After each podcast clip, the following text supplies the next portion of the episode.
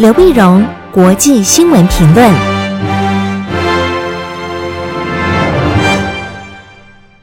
各位听众朋友，大家好，我是台北东吴大学政治系教授刘碧荣，今天为您回顾上礼拜重要的国际新闻呢。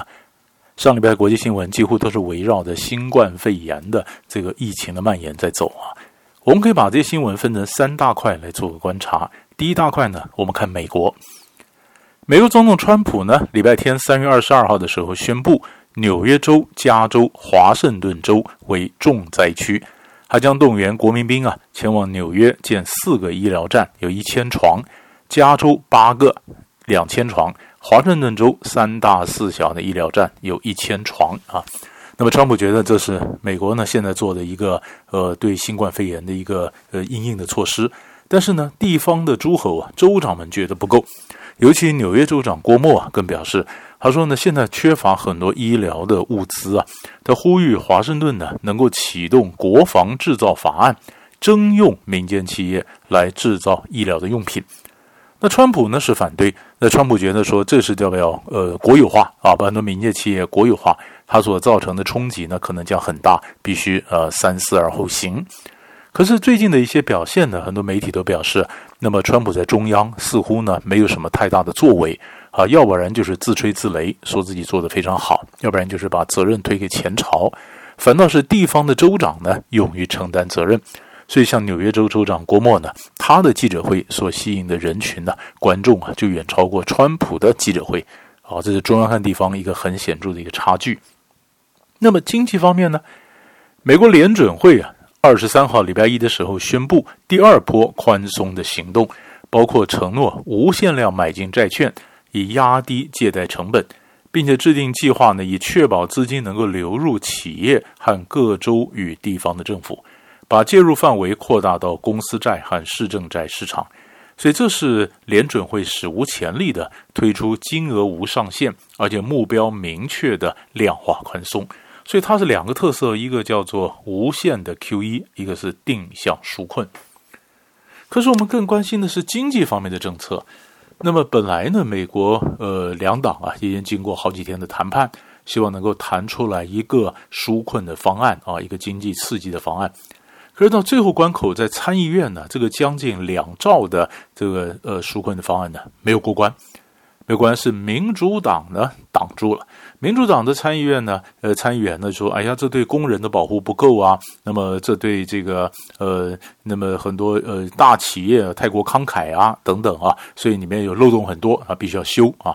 那么，共和党当然也不同意，所以就在这边拉扯拉扯呢。那么结果呃，众议院就讲说，参议院的案子出不来，那我们众议院也去弄一个那纾困的法案，这整个就停下来了。”这停下来了，所以很多经济学家就担心，你这个纾困法案你晚一天通过，那钱就晚一天到达这企业的手里，晚一天到达企业手里，很多企业就可能关门，或可能就 lay off，开始裁撤资遣员工。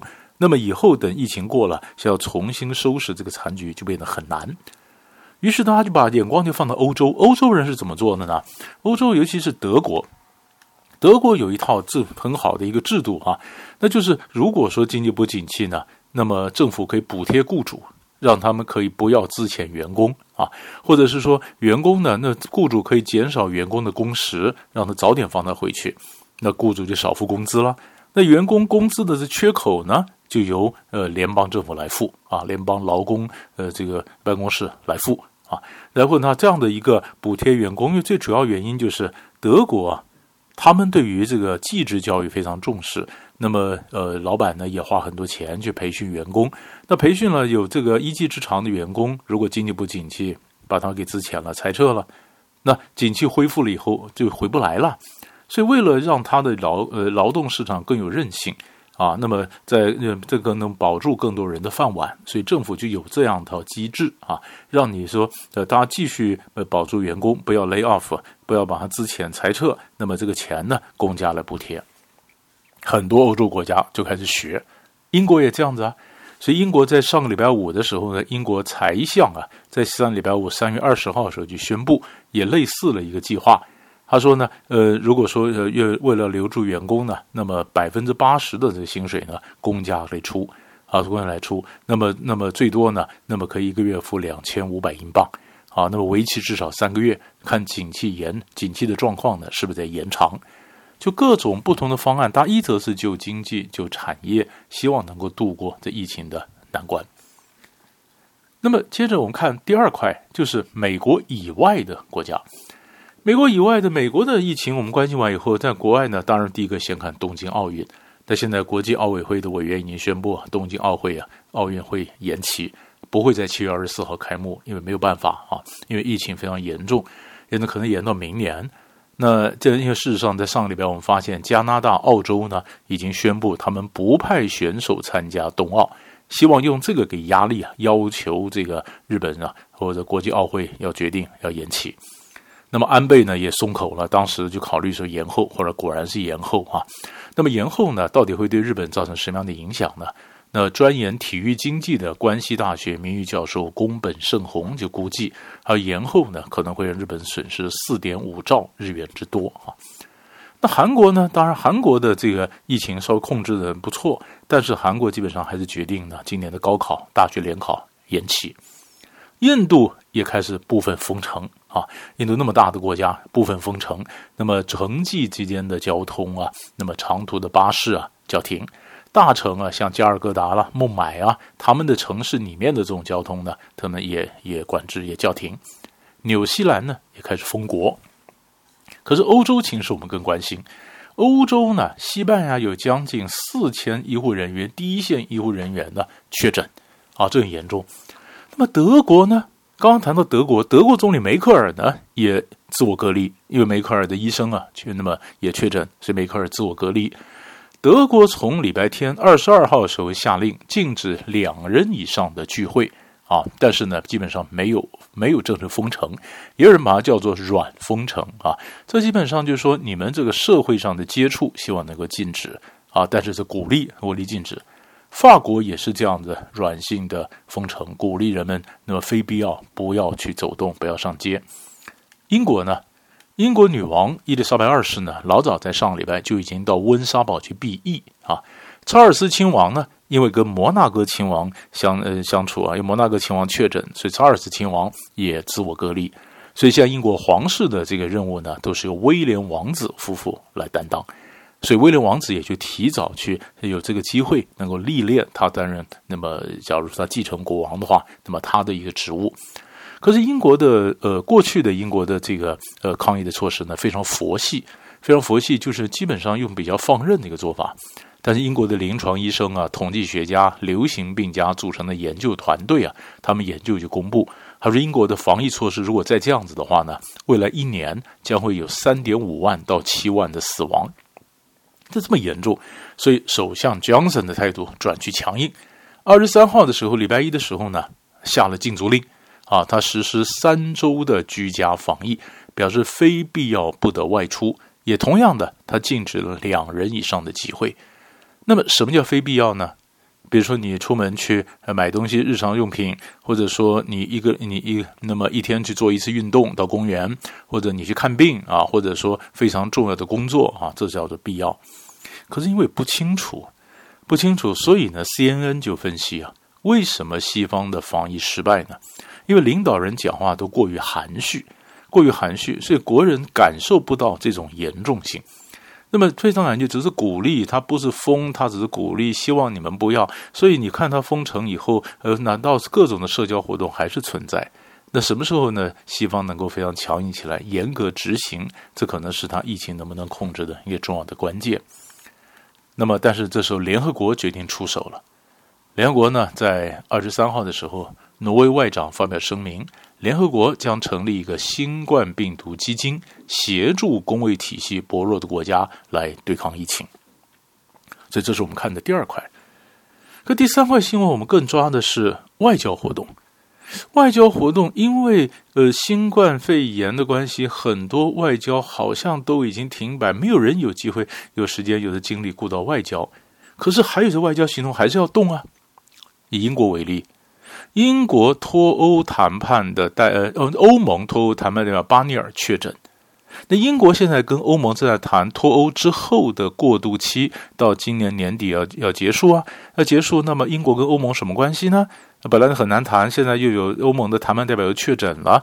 那么英国呢表示当慰问了，希望他早日康复。但英国仍然表示，起码现在他表示没有推迟那么呃谈判的这个计划。他希望还是能够做到今年年底能够顺利跟欧盟谈出来一个结果。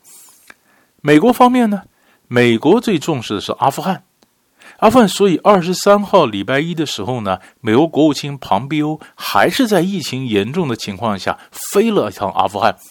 那么，那么谈了跟阿富汗的两派的代表啊，阿富汗政府两派代表谈了这么六七个小时，希望能够调解。因为阿富汗现在不是两个总统吗？一个是呃甘尼，一个是不服气他的，那么这阿卜杜拉。那么在三月九号的时候，两个人同时都宣誓就职啊。那么，那么所以美国就说，你们这两个分裂，那么阿富汗的和平进程可能就会卡住，所以赶快去赶快去谈。但是庞贝欧去调停，当然美国也施加压力了。因为坦白讲，那他们是美国扶持出来的一个亲美的政府，其实跟美国谈判没有太多的筹码。可是呢？可是，呃，庞贝欧走的时候没有讲到底有没有谈成，是吧？那一般来讲，那就是没有成嘛，啊，就没有成。可事实上，前一天呢，这个呃，甘尼啊，就是这个正式的这个政府甘尼呢，跟塔利班呢也进行了谈判，谈到说我怎么释放囚犯。有意思的是，因为疫情严重啊，所以这个谈判是透过视讯，视讯，所以才有一些媒体就讲，这也是很讽刺的。塔利班当年当政的时候呢，他是因为回教基本教义派嘛，他是禁止电视、禁止音乐。对，现在呢，他必须透过电视荧幕进行视讯谈判啊，这也是情势所逼啊，一个新的一个情况。那么美国的阿富汗谈判，那么当然还有这个这个呃呃，整个外交呢，还有另外一种形式的外交，那就是抗议外交。抗外交，所以我们上礼拜也看到习近平。习近平跟英国啦、德国啦、西班牙啦、法国啦、塞尔维亚等国呢，那么的元首都通了电话，也致或者致电表示慰问。那么中国大陆也派了医疗团到了意大利，到了塞尔维亚，然后去进行医疗的一种协助。所以表示中国现在理论上已经呃疫情能够控制，那现在有余力可以去援助别的国家。中国是抗议外交。那么韩国也想做，因为伊朗跟韩国去寻求协助。韩国抗疫抗得不错，那么伊朗呢？伊朗的呃疫情非常严重，伊朗就跟韩国说，是不是能够协助伊朗来抗疫？那韩国说，那他要看一下，看一下这个美国的反应，这抗议外交。但是各国在这边做的时候呢，那么西方也还在看，俄国是不是在看着西方呢？俄国其实从西方的各种抗议的行动里面，有点荒腔走板，有点手忙脚乱，其实也可以看出西方的有一些破绽。比如说，在抗议的行动里面，本来北约要进行一个非常大型的演习，但是因为几个指挥，几个波兰的几个将军影响到美国将军都是确诊了，那结果演习就要停。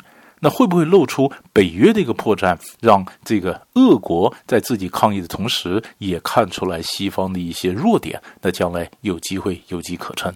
所以他们在抗议的时候也进行外交，也要防止别的国家潜在的敌人，那么趁机从里面得取不同的利益。所以，这是我们的抗议时候，除了争疫情、除了经济社会以外，国防外交的另外一个面向。所以，大概上礼拜三块大的新闻就为你做个分析。我们下礼拜再见。